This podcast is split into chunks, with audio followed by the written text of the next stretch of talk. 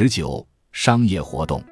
投标管理。某些业主在美国有规模较大的基建工程，如果投标方有以上的国际信用评级，则可以直接参与投标；如果没有，则需要缴纳投标金额百分之二十的保证金。基建项目的规模通常十亿美元起步，如果没有良好的信用评级，那么这家投标公司的财务成本会大大增加。有些业主则直接白纸黑字规定了投标方的评级，说明在成熟的商业社会里，良好的信用评级是一家公司金光闪闪的名片。基于以上这些重要作用，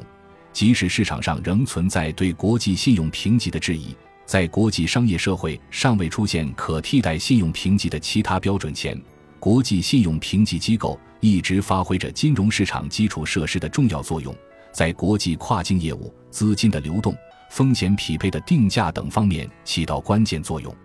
对于监管机构而言，高质量的评级是保证资本市场高效发展的核心之一。